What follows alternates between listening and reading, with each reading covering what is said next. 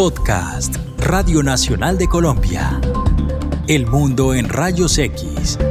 Un análisis de la coyuntura internacional en voz de sus propios protagonistas y de expertos, con Carlos Alberto Chica. Bienvenidas y bienvenidos. Soy Carlos Alberto Chica. Les saludo desde la Radio Nacional de Colombia. Los testimonios que escucharemos enseguida fueron aportados por la organización no gubernamental Save the Children mediante un trabajo colaborativo para nuestro encuentro de hoy.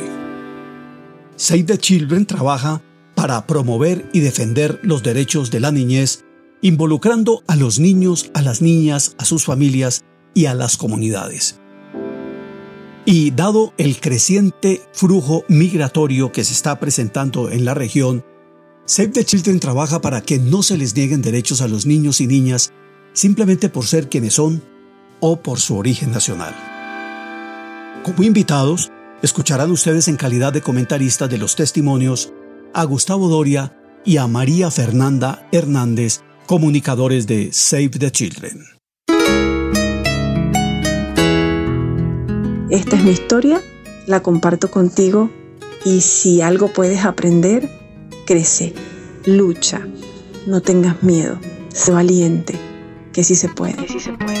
El de hoy será un encuentro para escuchar y aprender si nos alistamos con los ojos abiertos y los oídos despiertos, como solía decir el maestro de periodistas Alberto Acosta. Desde Cali, así narró para nosotros su historia Lady Zambrano. Nací en esa ribera del Arauca Vibrador también llevo tu luz y tu aroma en mi piel. Y por supuesto, el 4 en el corazón. Hola, mi nombre es Lady Zambrano, venezolana, mujer, madre, hija, hermana, madrina, tía, prima, vecina, amiga. Vengo de una historia familiar, producto de un señor colombiano que emigró hacia Venezuela en los años 50. Se casa con mi señora madre, mujer venezolana, se radican en Maracaibo, Estado Zulia, occidente venezolano. Allí nace una familia grande, una familia de cultura multicultural, diría yo, porque nacimos y fuimos criados con valores, con enseñanzas, con cultura de los pueblos costeños de Colombia y de los pueblos occidentales de Venezuela. La manera como ella relata su historia, la manera como ella eh, cuenta lo que ha vivido, cuenta las personas que se ha encontrado, cuenta lo que le ha tocado pasar, pero lo hace también, le ha tocado duro, le ha tocado fuerte, le ha tocado, eh, con, con, le ha tocado pasar muchísimas situaciones pero la manera como lo cuenta, la felicidad y la tranquilidad que en su voz se nota y en su voz transmite, siento que eh, nos permite conocer también de a poquitos eh, su alma, su, su tesón, su fuerza eh, y su entrega también por, por querer hacer las cosas bien y por querer seguir subiendo, seguir triunfando, seguir trabajando. Entonces ella llega y rompe con todos los esquemas y con todos los constructos que de pronto podamos tener acerca de, de los venezolanos. Ella llega a mostrar una cultura hermosa, a mostrar no los problemas, porque pues estamos acostumbrados a escuchar los problemas, pero es raro que los, los mismos venezolanos no digan, no, lleguen como a quejarse y a decir, no, es que, es que esto pasa, o es, no, ellos llegan a mostrar sus cosas lindas y aquí llegamos, aquí nos asentamos y aquí vamos a salir adelante y si no funciona, entonces cambiamos, pero, pero la meta es salir adelante y de que lo vamos a lograr, lo vamos a lograr, es el caso de Ley. Avanzar, crecer y convivir sanamente son también anhelos de María Clara, quien reside hoy en Bogotá con tres niñas y un niño. Tengo 33 años de edad, eh, procedente de Venezuela, soy venezolana. Hace un año y cinco meses llegué a este hermoso país Colombia que me abrió las puertas. Obviamente llegué, fue desesperada, buscando una mejor estabilidad, no tanto para mí, sino para mis hijos. Tengo cuatro niños, eh, una de 10 años un varón, el único varón, el príncipe de la casa, que tiene nueve, y unas pequeñas y hermosas gemelas de tres. Wilfredo Pérez García nos comparte su testimonio desde la frontera con Venezuela en el departamento de Arauca. Como muchos de mis paisanos que en su momento nos tocó tomar la difícil y dura decisión de salir de nuestro país, pero con la esperanza de algún día regresar. Para mí, para mi familia, fue muy duro tomar esa decisión ya que esto implicaba un cambio total y radical en nuestras vidas llevándonos a tener que dejar parte de la familia, amigos, empleo, el cual para mí era muy especial ya que desempeñaba la profesión más hermosa y gratificante que existe, como lo es la docencia.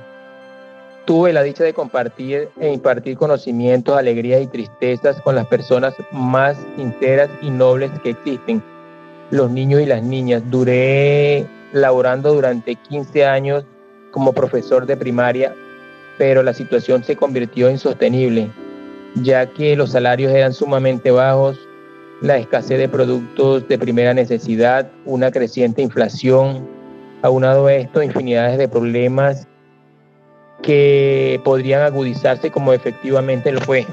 Esto me llevó a salir de mi país, de mi ciudad natal, Barinas, un 6 de agosto del año 2016 con muchas tristezas y temores, pero con un gran optimismo en busca de mejores y nuevas oportunidades para mejorar la calidad de vida de mi familia. En Tumaco está Neivis Corredor, niña de 11 años, oriunda de la ciudad de Valencia, estado Carabobo, de donde emigró con su mamá hace dos años. Cuando llegué no me gustó porque no tenía amigos y no me gustó nada, yo no salía de mi casa porque nada me gustaba. Después mi mamá empezó a buscar colegio y encontró el colegio este Pianupil y, y no me gustaba porque no era igual al el de nosotros en Venezuela. Y yo dije, ay mami, yo no quiero estudiar aquí porque no me gusta, este colegio no es igual que el de Venezuela. Claro, no se parecía a su colegio en Venezuela porque el PANULPI es un instituto técnico agropecuario bilingüe al que asisten indígenas agua en zona rural de Tumaco. Por eso al principio echó de menos su colegio en Venezuela. No obstante, gracias al buen trato que recibió de los maestros y compañeros, terminó adaptándose rápidamente, al punto de que hoy está empeñada en aprender la lengua agua.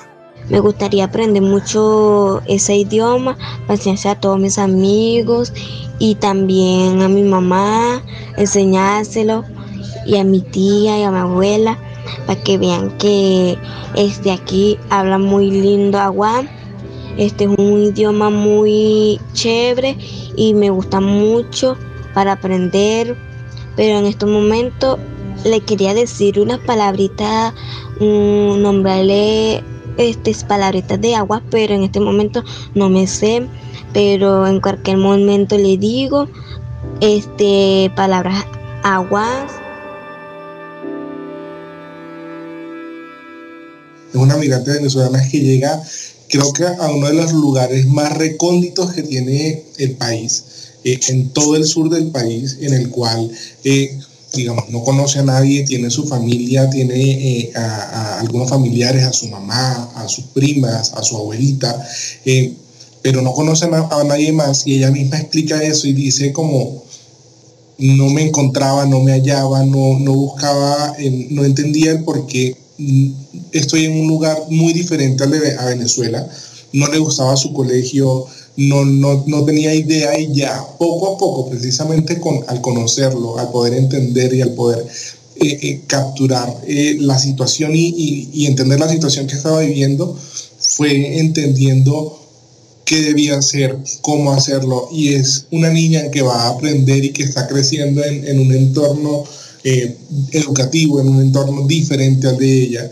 Y creo que le va a aportar muchísimo todo esto, todas estas vivencias que está teniendo precisamente ahorita en Nariño tiene un choque y eso es lo que genera en estas personas, en este caso un choque cultural, un choque que realmente uno espera encontrar lo mismo, aunque uno se está mentalizando ya desde el viaje, bueno, vamos a conocer, vamos a abrir la mente, pero es inevitable no extrañar, es inevitable no no tener esos recuerdos de donde naciste, donde creciste, de la sopita que estás acostumbrado a tomarte, de la atención, de la música, de las palabras. En cuanto a la discriminación, los primeros que lo vivieron fueron mis niños grandes en el colegio, muy fuerte. Le decían que no eran de aquí, que porque no se regresaban al país, que eran hasta unos muertos de hambre. Y bueno, fue fuerte. Lo primero que yo sentí fue como rabia. ¿Quién fue? Luego entendí que yo dije, bueno, mi amor, a veces solo los escuchan en la casa por culpa de otros que no hacen el bien en el país. Y entonces obviamente de mucha rabia. Demuestren quiénes somos. Primeramente, académicamente. Sean los primeros en contestar, sean los primeros en llevar las actividades al colegio. Y eso hicieron. Y orgullosamente puedo decir que en el primer periodo que mis hijos estudiaron, mi hijo quedó en primer lugar y mi hija de cuarto. Eso le abrió la puerta al compañerismo. Lo vieron diferente. De hecho, hoy en día que ya mi hija tiene un año y medio aquí, no se dan cuenta del acento y le dicen, ¿eres de aquí? No, yo soy de Venezuela. Ay, háblame. Es verdad que tienen playas bonitas. Sí, empiezan a, intercambiarse ese tipo de culturas, de culturas bonitas. Recuerdo algo que me, que me agradó mucho, que sacó un 5 en una prueba en cuanto a departamentos capitales y fueron, o sea, de 26, 27 niños, casi que tres. Y el profesor le dijo, te voy a poner de prueba, Michelle, me disculpa. Pero aquí está una niña que no es de aquí y logró aprenderse todos los estados, todos los distritos. Por favor, vamos a ponerle un poquito más de amor. Y me dijo, mamá, me nombraron de... O sea, eso, eso fue poco, poco a poco lo que hizo que, que bajara. Nunca peleé, nunca más bien le, dije, vamos a trabajarlo con amor, vamos a trabajarlo inteligentemente. El que te diga eso, demuestra lo contrario. Estamos educando niños xenofóbicos, estamos educando niños que le gritaban a sus compañeritos, ay, ahí viene como él, viene cosas que son denigrantes y que vienen desde los niños. Y ella dice desde la madurez y desde el amor de ser madre, eh, otra persona se pondría en el papel y decir, bueno, usted también volteeles y dígales que, ah, no, los colombianos no son cualquier cosita. No, ella dice desde el amor vamos a demostrarles que somos educados, desde el amor vamos a demostrarles quiénes somos. Una familia llena de amor y educación puede cambiar el mundo y ese es el ejemplo, porque a través del amor y de la educación que ella le da a sus hijos, sus hijos, eh, su hija sacó un 5 en geografía, se sabe las capitales y, las, y los departamentos de Colombia más que ni ningún colombiano y no está echándoselo en cara a los niños. Entonces desde el amor los niños ya quieren ser amiguitos de esa compañera venezolana que no solamente les enseña, sino que también les demuestra que no hay barreras, que no hay razas, que eso es un cuento de lo de fronteras, esos son, esos son imaginarios que estamos creando nosotros los seres humanos. Entonces la compañerita colombiana, por así decirlo, les demostró desde el amor que eso de las barreras, de la nacionalidad, eso, eso se queda ya en un imaginario de grandes, de adultos, que eso no le queda bien a los niños. Hay una frase que a mí me llamó muchísimo la atención precisamente de lo que hablaba María Gracia, y es que dice ella, somos parte de esos venezolanos luchadores y trabajadores. Los medios de comunicación tienen una tarea importantísima en educar a la gente y a veces los niños, por lo menos los niños, eh, tienen acceso a Internet, tienen acceso a noticias, tienen acceso a redes sociales eh, y van generando precisamente un perfil de lo que ellos se imaginan que es un migrante venezolano o un ciudadano venezolano y van encasillando a la gente. Siento que también a partir de, del trabajo que, que, nosotros como personas y, y de pronto como un medio de comunicación eh, va a influir precisamente en el conocimiento de un niño, en el conocimiento de una persona y en todo lo que puede llegar a pensar precisamente sobre X tema.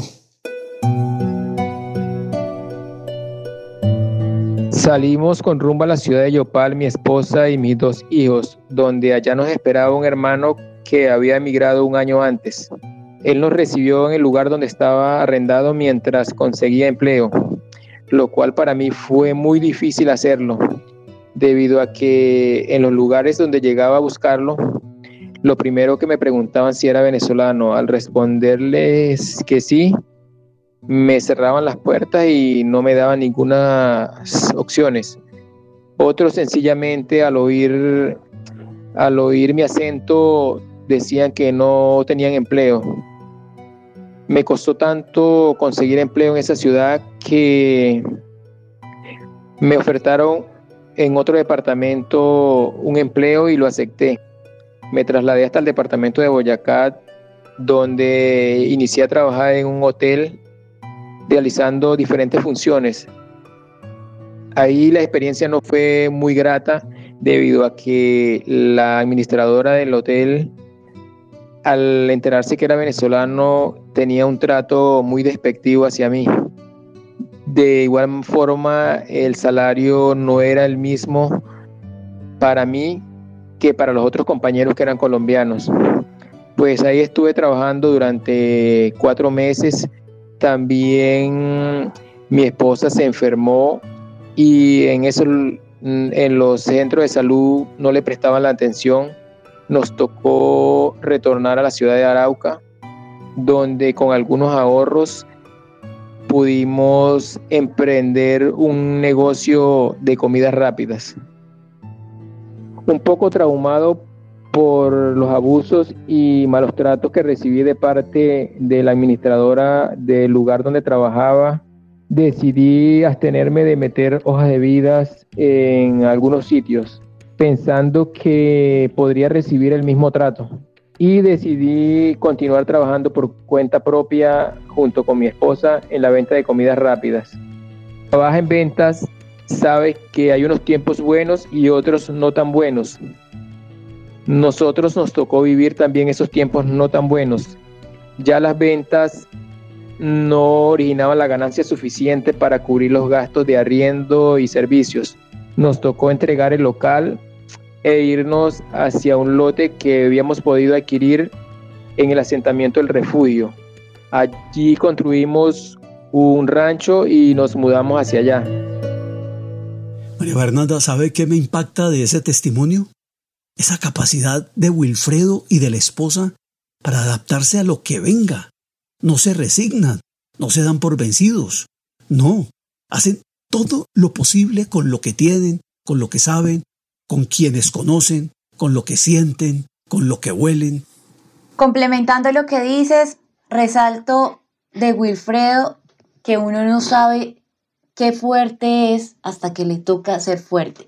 Porque cuando él empezó a decir que siendo profesor durante 15, 20 años, yo soy comunicadora social, me imagino, uy, no, yo siendo comunicadora social durante 15, 20 años, acostumbrada a mi trabajo, acostumbrada a mis comodidades, me toque llegar y para sobrevivir trabajar en un motel en donde aparte que es un trabajo muy duro realmente, eh, ese no es el único problema, porque usted puede que desarrolle su trabajo y se adapte al trabajo. Le pagaban menos por ser venezolano y también lo trataban muy fuerte. Entonces, esa capacidad de, de convertirse en fuerte y de ser fuerte es lo que yo resalto. Uno no es fuerte hasta que le toca enfrentarse a uno mismo y le toca vivir estos momentos. Cierto día recibimos la visita de una trabajadora de Save the Children con la intención de realizarnos una caracterización para unas ayudas que iban a dar. Tuve la oportunidad de conversar con ella e indagar acerca de la organización, preguntarles sobre las actividades que realizaban en la carpa. De igual manera, preguntarle cómo podía postularme para alguna vacante que pudiera existir dentro de la organización. Ella me explicó todo el procedimiento. Efectivamente logré postularme a una vacante que había como tutor de CFS.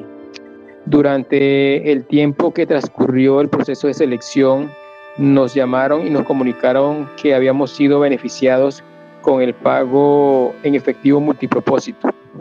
Este lo pudimos cobrar durante el primer mes el cual fue de una gran ayuda ya que llegó en el momento en que más lo necesitábamos, porque luego entré a trabajar con Save the Children y por políticas de la organización teníamos que cancelarlo.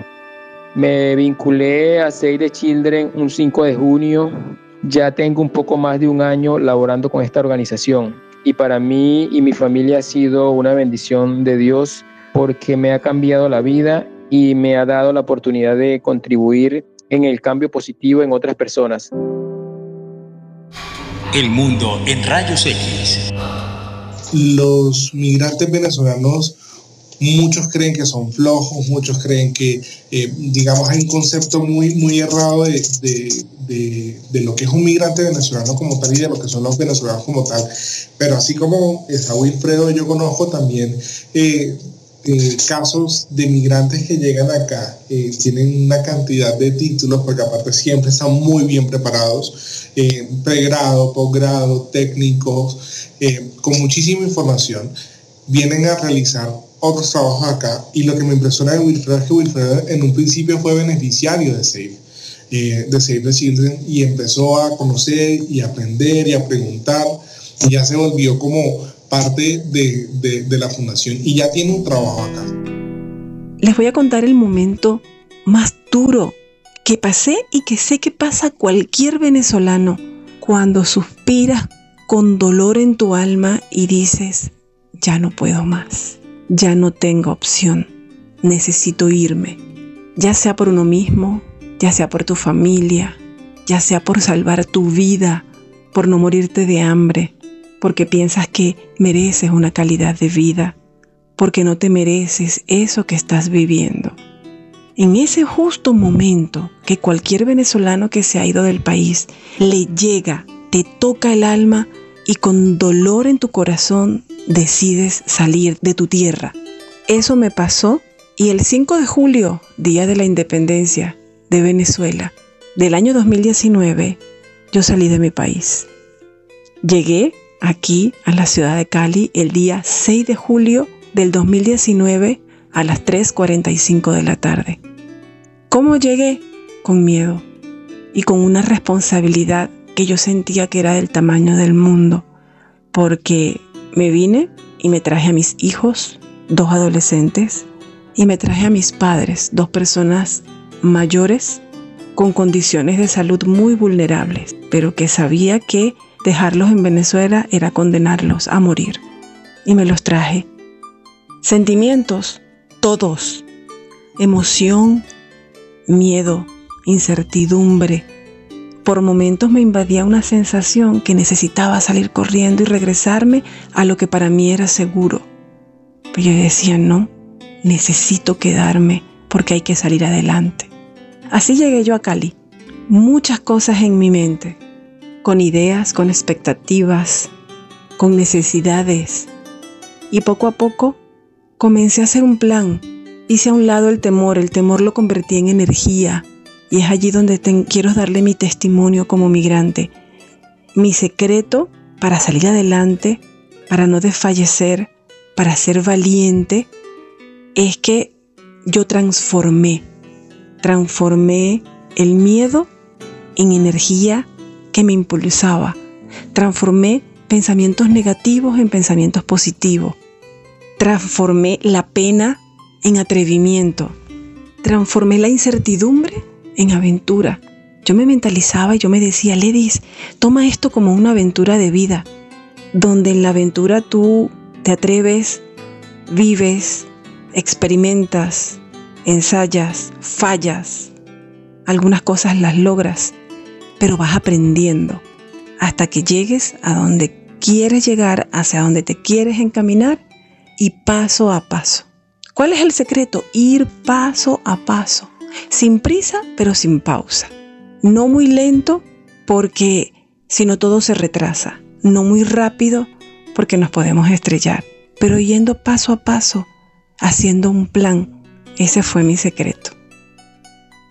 ¿Qué cómo hice para conseguir trabajo? Uf, puedo escribir un libro de todo lo que hice, de todo lo que me atreví, desde que llegué y dije, por los momentos los títulos toca guardarlo mientras comenzamos a producir dinero ya. Y les cuento que aprendí a hacer frituras caleñas, desde papa rellena, borrado de plátano. Aprendí em, a hacer eh, las empanadas bayunas. Aprendí a hacer una serie de comidas que para mí era todo nuevo, pero disfruté y aprendí. Y vendí y generé ingresos económicos. Luego conocí un señor, un señor estilista, con el que trabajé por seis meses. Y desde mis ganas de trabajar y su disposición a darme la oportunidad, fue un tiempo muy gratificante porque fue beneficioso para él y para mí y quedó una amistad que creo que será para toda la vida. Yo le mostré lo, lo bonito que tenemos los venezolanos en nuestro trato, en nuestra forma de trabajar y él me mostró lo cálido que puede ser el caleño, lo familiar, lo amable, lo humano. Y esa ha sido mi experiencia aquí en Cali. Son mensajes poderosos que vienen de una mujer poderosa. Es una mujer que así como la estás escuchando, así como la escuchamos, así pone el alma en todo lo que ella hace. Uno puede ver lo que ella escribe, lo que ella graba, porque de hecho hace productos eh, para los niños y se le nota el alma. En cada problema encontró una oportunidad y esa oportunidad es la que nos narra de la manera más sutil y hermosa del mundo. Quizás unos llegaron antes, quizás otros llegaron después, quizás uno les ha ido mucho mejor, a uno les ha tocado mucho más difícil, pero digamos que cada historia es diferente y cada persona nos va mostrando de manera muy particular cómo se han adaptado, cómo eh, les ha tocado eh, ser camaleónicos y, empezar a trabajar en un lado y, tocar puertas en otro. Y lo peor que a uno le pueden decir eh, es que no, pero que ese no también le, da el empuje a uno y le da la verraquera y la ganas de seguir adelante y de seguir trabajando y de seguir velando por comida, por techo, por ropa, por muchísimas cosas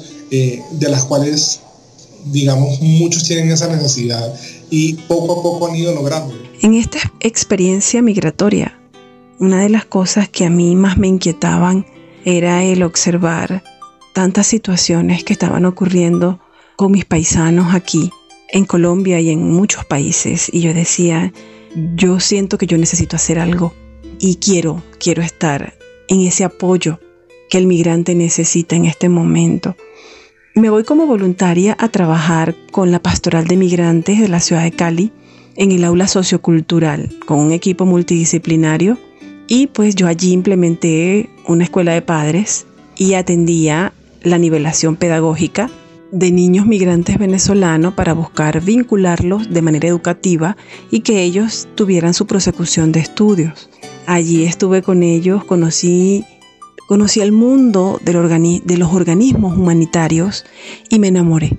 Me enamoré, me encantó, sentía que formaba parte de cambios reales, de cambios palpables. Trabajé con la gente de la pastoral atendiendo venezolanos y yo me sentía bendecida. Me sentí bendecida por la oportunidad de de que yo estaba logrando estar bien y poderle ofrecer un poquito de ese bienestar a mis paisanos, a, mí, a mis compatriotas, para mí era de corazón gratificante e importante. Durante seis meses luchando para conseguir trabajo, el 19 de enero del, 2019, del 2020, perdón, me llaman de Save the Children para asistir a una entrevista de trabajo y ese día para mí fue mágico.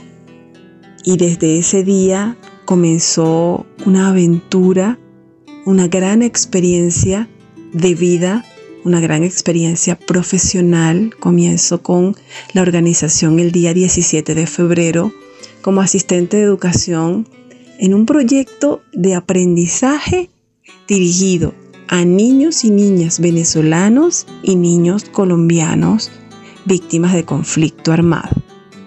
Y yo dije, Dios mío, ¿qué es esto?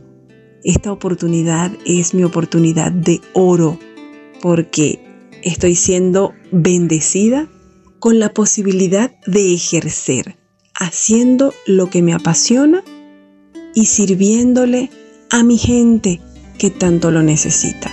Creo que es algo para resaltar y es cómo ella misma ha, permitido y ha dejado y ha dejado ingresar a su vida todo este tipo de situaciones porque las ha vivido y conoce las situaciones y digamos que uno siempre tiene que, al, tratar de, de, ponerse en los zapatos de los demás, tratar de tomar eh, lo que uno ha vivido y las vivencias que uno ha tenido y poderlas, eh, digamos, como que ajustar y tomarlas para el bien de los demás.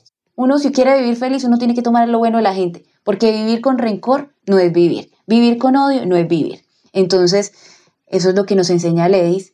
Coja un pañuelo y borre todo eso malo, porque mire, mire, y ella no está diciéndole, mire todo lo bueno que yo hago, no. Ella está educando también y está demostrando desde el amor y desde el buen ejemplo. Pero hay muchos frentes de trabajo. Desde hace 55 años, la Fundación Plan organización de la sociedad civil colombiana asociada a Plan Internacional, trabaja de manera integral con las comunidades para que se organicen y participen activamente en la solución de sus problemas. Hoy, para Plan, es muy importante fortalecer las habilidades de liderazgo de las niñas y los niños, incluyendo a los migrantes y sus familias, con una especial atención a las condiciones y necesidades de las mujeres, como Daniela, por ejemplo, niña migrante venezolana, quien nos comparte su testimonio vía WhatsApp. Buenas tardes, mi nombre es Johelyn Daniela, tengo 12 años y soy de Venezuela. Lo más difícil que he tenido que transcurrir de Venezuela hasta Colombia fue pasar el hambre, llegar a Gramalote, que discriminen a uno por ser mujer o niña y dejar a mi familia. Y eso venirse para acá fue difícil a pesar de todo, pero uno sigue adelante. Y lo bueno que me ha pasado en la vida desde que me vine de allá fue que gracias a eso conocí organizaciones, estoy formando una nueva familia con mi mamá, me siento bien acá, he conocido varias personas, personas nuevas y me he sentido bien. Soy May Ladi, vengo de Venezuela, tengo 33 años, me encuentro en Colombia desde hace cuatro años y pues la verdad no ha sido nada fácil el emigrar de un país a otro, de llegar de repente a haberlo tenido todo allá y llegar acá prácticamente con una mano adelante y una mano atrás pues ha sido muy difícil la situación tal vez de lo que es las cuestiones laborales.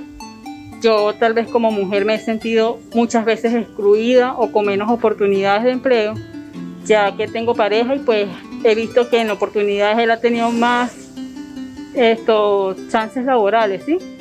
Le han ofrecido así fuera del país, pero ha tenido esto, oportunidades laborales, mientras que yo esto no no he contado con la misma suerte pero no todo es malo, gracias a Dios, pues poco a poco hemos, hemos superado las adversidades y también tenemos hechos positivos acá.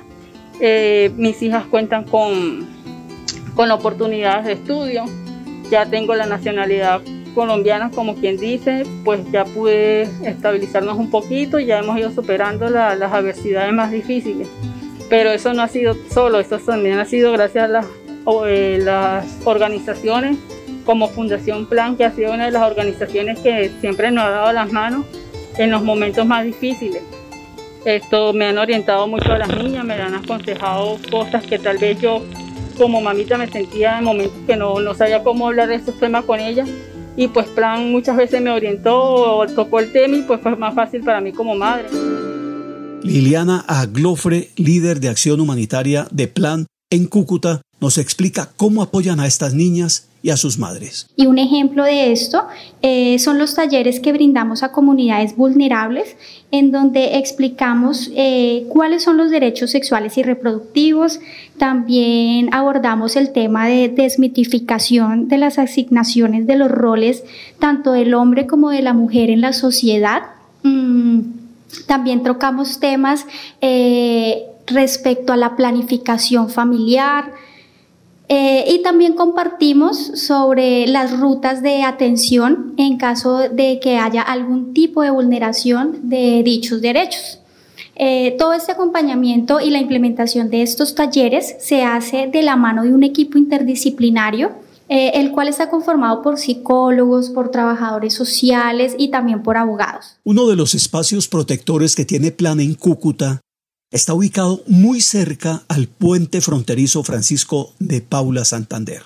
Linda Navarro nos cuenta el tipo de protección que reciben los niños y niñas en esos espacios? Bueno, en nuestro espacio protector que brindamos, pues además de protección y de brindar un lugar seguro, tranquilo y, y amable para, para nuestros niños, es un lugar donde se trabajan y refuerzan valores, derechos y deberes de la niñez, también factores protectores y factores de riesgo en los que se hayan visto envueltos durante la situación migrante también manejamos o tratamos de, enfatizar en, en, el área de higiene, de salud y en especial hábitos de vida saludable. Bueno, pero para profundizar en la importancia del enfoque de género en esa respuesta integral a las necesidades de la población migrante, invité a Camilo Rocha. Él es el gerente del área de acción humanitaria de Plan Internacional aquí en Colombia. Necesitamos que todos los programas y los proyectos tengan una visión de respeto, de protección de la dignidad y, por ley universal tener que los derechos de las personas se deben de reconocer a, todos los individuos como eso, como personas. Entonces, el enfoque de género eh, tenemos que eh, abordar explícitamente las causas fundamentales de la desigualdad que hay en el género precisamente. Y lo que no, hacemos por parte de Fundación Plan es mejorar esa condición precisamente y en especial de las niñas que muchas veces se ven vulneradas en los momentos de emergencia y de crisis. Y es, es lo que está pasando ahorita actualmente con COVID, con la población migrante. Las, las personas más afectadas son niñas y mujeres. Entonces por eso hay que trabajar con un enfoque diferencial de género. ¿Eso se traduce en qué tipo de desigualdades, por ejemplo? Desigualdades, por ejemplo, en el tema de, alimentos, de acceso al trabajo, de educación. Eh, eh, lo estamos viendo actualmente, pero las niñas no pueden ir a, la escuela porque precisamente tienen que cuidarse, quedarse en sus casas a cuidar sus hermanitos o hacer los quehaceres del, del hogar, no pueden acceder al trabajo entonces pierden oportunidades de desarrollarse como personas y, poder eh, llegar lejos en la vida. Eh, desde el punto de vista de la eh, vivencia de su propia sexualidad y de su salud sexual y reproductiva, ¿eso también marca una diferencia frente a la manera como la viven los hombres, los niños, los adolescentes y los hombres adultos? Totalmente, Carlos. De hecho, eh, primero, eh, en Colombia existe un gran porcentaje de matrimonio infantil o de uniones tempranas. Entonces, muchas veces uno ve a niñas de eh, muy temprana edad, 10, 13 años, em, en unión temprana con unas personas supremamente mayores. Em, entonces, ahí está la primera parte de la problemática. Al una niña estar en una unión temprana, al, tener un matrimonio infantil, em, eh, pierden todas las oportunidades y todo el poder de decisión que tienen sobre ellas y sobre su cuerpo. Entonces eh, vemos que eh, hay niñas o adolescentes que a los 18 años ya tienen dos, tres hijos y, muchas con, una, con unas ganas de salir adelante, de estudiar y demás, pero debido a, a su nueva vida, entre comillas, pues pierden todas esas oportunidades. Y segundo, también existe mucho lo que es el sexo por supervivencia, en donde eh, niñas, adolescentes y mujeres tienen que precisamente acudir a eso, a, vender su cuerpo, a vender su, parte de su dignidad para poder sobrevivir en, este, en esta época tan difícil y más para la población migrante. En fronteras, eh, el caso de sexo por supervivencia, las violencias basadas en género son, son cada vez más más grandes y, más asombrosas la posibilidad que ellas tengan de capacidad de adquirir, por ejemplo, métodos anticonceptivos, ¿eso se da de una manera fluida o en eso también tienen muchas dificultades? Se da de una manera fluida si, llegan a conocer de los proyectos y los programas. Tanto Fundación Plan como otras organizaciones tienen eh, eh, muchos proyectos. De hecho, tenemos varios proyectos tanto en, en Cúcuta, Bogotá, Barranquilla, eh, Cartagena, ahorita estamos abriendo eh, Cali, con esos programas de derechos sexuales y reproductivos, en donde brindamos desde la capacitación, mucha gente llega sin la información de que es un método anticonceptivo. Entonces, brindamos la capacitación, brindamos la asesoría, brindamos el dispositivo también o el método, el método también para que lo tengan en cuenta. Pero, pero muchas personas también no conocen de esto y o no le prestan la atención necesaria y ahí es donde también hay una, un gran vacío de la información. Entonces, la primera parte es sensibilizar a las personas sobre el tema y sobre las diferentes opciones que pueden encontrar. Hay factores culturales que inciden en la forma como ellas establecen su relación de pareja, por ejemplo, si las establecen con un colombiano en una comunidad acogida que con un venezolano migrante como ellas o que haya migrado con ellas, que pueden ser o no sus parejas.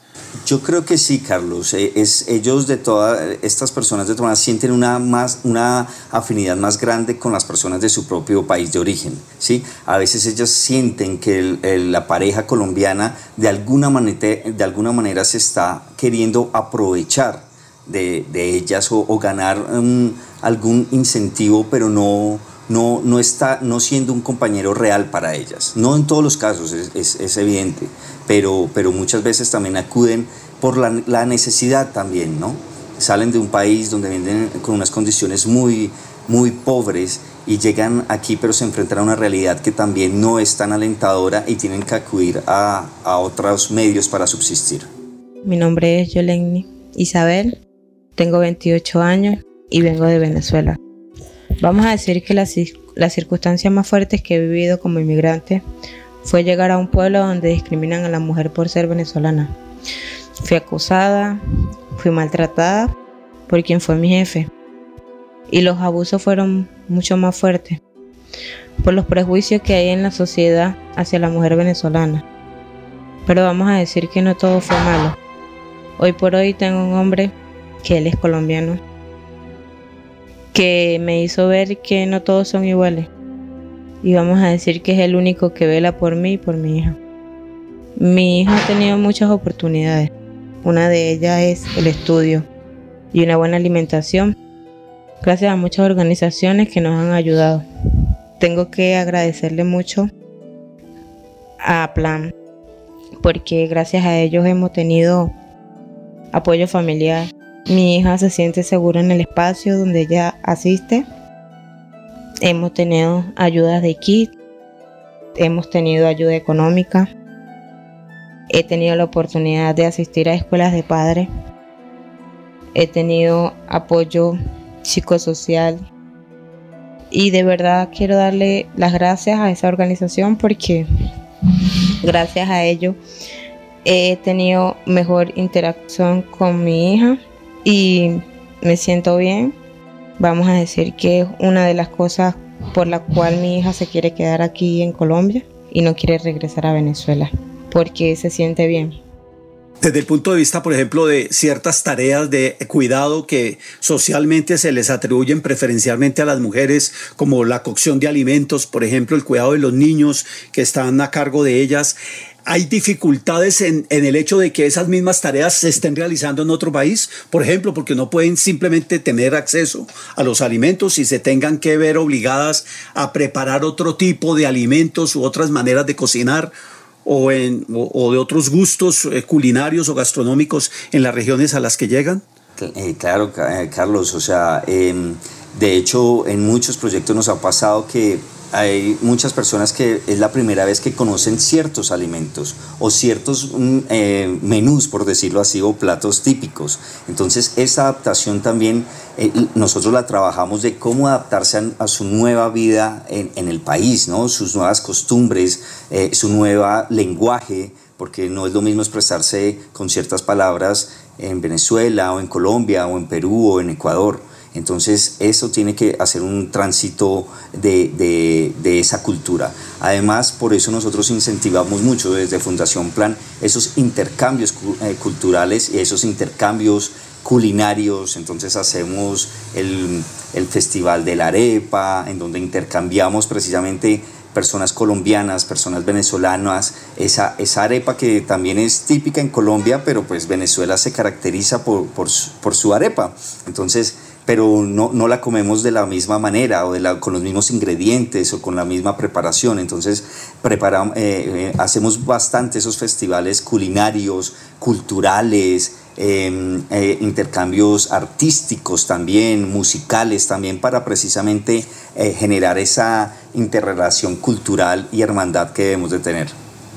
Oye Camilo, ¿qué tanto a las mujeres migrantes les cae la carga de ocuparse de todo el tema de educación de sus hijos. ¿Qué tanto participan los hombres, los padres, las parejas o los hijos mayorcitos frente a los más pequeños, por ejemplo? ¿O esa es una tarea exclusiva casi que de las mujeres?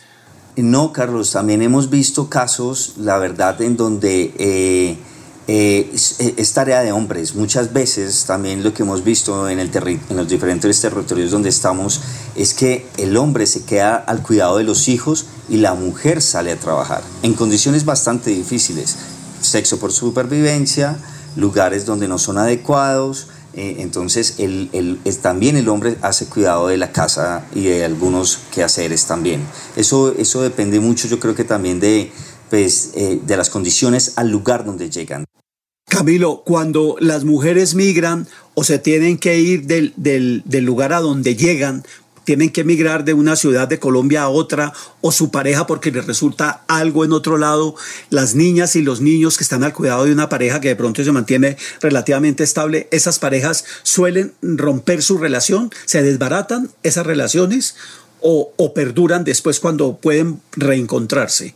Bueno, lo que hemos visto también es, hay mucha eh, separación familiar, eh, es, es, evidente, en el terreno hay mucha separación de familiar. Hemos visto en la carretera, por ejemplo, en lo que es todo el tránsito entre Cúcuta, Bucaramanga, Bogotá, niños y niñas caminando solos, niños no acompañados les llamamos, ¿sí? Porque están lejos de sus padres, sus padres ya están en otro lugar. Además lo que ha pasado mucho es que primero se viene de Venezuela algún miembro de la familia a establecerse o a generar cierta em, comodidad o estabilidad. Y a, medida que está estable en Colombia, la familia se empieza a venir, pero por sus propios medios. Entonces ahí es donde vienen las caminatas largas. Eh, ellos primeramente tienen que llegar a Cúcuta, pero no, de pronto no tienen dinero para moverse de Cúcuta hacia otra ciudad. Entonces lo que tienen que hacer es trabajar o buscar medios económicos de cualquier manera formal o no formal, lícita o no ilícita, para poder hacer esa reunificación familiar. Camilo, eh, uno observa que en general un personaje tan importante en la vida de los niños y de las niñas, en las etapas de crianza, que son los abuelos, sobre todo las abuelas, generalmente se quedan en Venezuela o en los países de origen generalmente se quedan y rompen esos lazos. ¿Eso qué impacto emocional sienten ustedes que tiene sobre los, los niños y las niñas?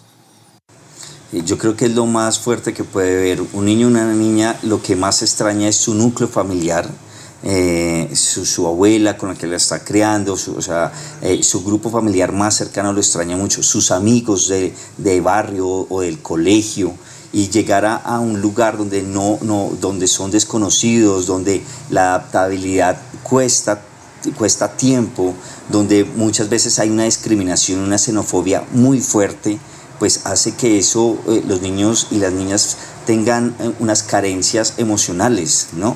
Entonces, eh, por ejemplo, hemos visto que las niñas y los niños, las mascotas, por ejemplo, nadie ha pensado en eso, extrañan mucho su mascota, la que tenían en el país vecino. Es, la extrañan tanto que aquí, que cuando llegan acá lo que primero quieren es buscar eh, eh, su mascota de nuevo y hacer ese, ese lazo otra vez de unión y, claro, cada vez preguntar más por su núcleo familiar, cuándo pueden estar. Hoy, también lo vemos cuando eh, tienen acceso a alimentos, ellos dicen esto no lo podemos comer con mi familia que está en Venezuela, como quisiera que mi abuela, mi abuelo, mi tía, mi primo pudiera comer de estos alimentos también porque allá, pues como todos sabemos, hay una escasez de estos. Hola, mi nombre es Erika, tengo 10 años, soy de Venezuela. La parte más difícil de emigrar de Venezuela fue que dejé parte de mi familia y pues también dejé a mis amigos, mi mejor amiga, pero la parte que me gustó emigrar de Venezuela fue que he conocido nuevos amigos, toda mi familia está bien, yo estoy bien, puedo hablar con mi familia durante por el teléfono y yo pienso que las mujeres y los hombres tenemos las mismas capacidades. Eh, Camilo, las niñas y los niños, ¿qué tanto pueden estar camuflando su identidad como venezolanos y venezolanas aquí para evitar ser discriminados? Eh, también lo hemos visto, Carlos. Eh, lo hemos visto en territorios. ¿Por qué? Por esa xenofobia que hay. Y por eso también desde Fundación Planta tenemos campañas muy bonitas sobre eh, xenofobia. Em, claro, porque hay muchas palabras inadecuadas que, que usan el veneco, la veneca, y de una vez hay un rechazo de inmediato. ¿sí? En, estos, en estos lugares, en estas comunidades. Entonces muchas veces se hacen o adquieren el, tono colombiano de voz para no, para no, no generar como esa llamada de atención ante la comunidad y que sea de una vez señalado o con algún tipo de discriminación. Entonces cambian un poco su identidad, lo hemos identificado se da cuenta uno es hasta cuando presentan su documento, si es que lo tienen también, porque muchas veces también hay demasiadas niñas, niños, jóvenes, adolescentes y adultos sin ningún tipo de identificación. ¿Qué repercusiones puede tener el hecho de que los que tengan acceso al sistema de educación formal conozcan más de la historia nuestra colombiana, de nuestra geografía, que la propia de su país de origen? Es decir, ¿qué tanto se pueden estar borrando las huellas de su identidad nacional primaria? Yo creo que bastante, por eso los, los modelos educativos de pronto se han flexibilizado algo en este tema, sin embargo pues es, es evidente que pues, la educación colombiana tiene que mostrar eh, y evidenciar la, la, historia de nuestro país, pero claro, ellos, esa, esa, esa historia de país, de Venezuela, del país vecino se va perdiendo con el tiempo. Al fin y al cabo, nosotros hemos visto el proceso de varias niñas y niños que ya llevan 3, 4 años en Colombia y que empezaron a estudiar desde primero de primaria o antes. Entonces ya su historia a los 10, 12 años no existe como país. Y también pues por lo que se está moviendo en medios, eh, muchas personas no quieren recordar su país o recordar em, lo que está pasando en su país y traerse esa imagen bonita del país antiguo que había o de, esa forma como vivían. Entonces es algo que sus raíces se van perdiendo a medida que pasa el tiempo y a medida que su núcleo familiar se une en Colombia, más se pierde, porque si, tienen sus familiares, amigos en Venezuela, pues hay una interrelación, pero ya hemos visto en territorios como la costa caribe, donde la cultura eh, venezolana y la cultura nuestra del Caribe son tan similares que, que, que, ya tienen todo su núcleo familiar y no recuerdan o no tienen los mejores recuerdos de, del país vecino. El mundo en rayos X.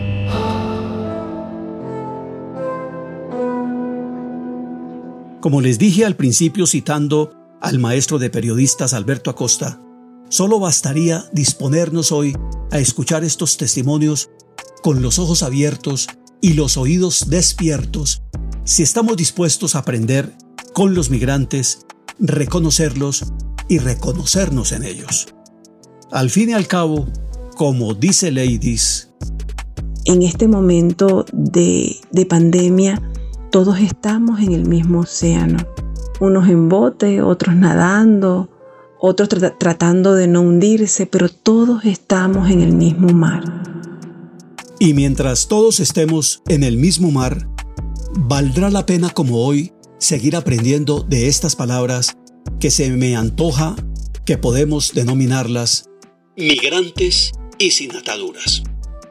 Palabras migrantes porque tienen raíces y se refieren a las circunstancias que les obligaron a abandonar, quizá para siempre, su país de origen. Palabras migrantes porque las pregonan seres humanos cuyos cuerpos son hoy territorios móviles que traspasan las fronteras demarcadas por los estados. ¿Y por qué palabras sin ataduras? ¿Y por qué palabras sin ataduras? Porque las pronuncian con esperanza quienes han forcejeado sin tregua para remover los obstáculos que se les han interpuesto en el camino hacia una vida con bienestar y en libertad. Libertad siempre asediada por el miedo ajeno y el propio, pero también por la incertidumbre, la autoestima, la desconfianza, la discriminación, el estigma, la exclusión, la privación material, la ignorancia, la desinformación, la palabra hiriente, el silencio cómplice, la desidia, el desarraigo, la nostalgia, las distancias y el paso del tiempo. Palabras sin ataduras porque relatan visiones de futuro sin olvidar el pasado y sobre todo sin anclarse en él. Palabras sin ataduras porque develan con certeza y pragmatismo que el tono y el lenguaje lastimero solo conducen a callejones sin salida. No abren con puertas hacia el futuro, probablemente tampoco al mañana. Palabras sin ataduras porque dan testimonio de que para sobrevivir necesitamos sí o sí de los otros, no solo de su dinero o de un pan, sino también de sus valores y tradiciones culturales, de las memorias y verdades colectivas, de sus sueños, de sus visiones y de sus propósitos de vida que, como hemos visto, traspasan fronteras. Gracias por estar con nosotros. Les espero aquí en el Mundo en Rayos X de la Radio Nacional de Colombia. Soy Carlos Alberto Chica. Hasta la próxima.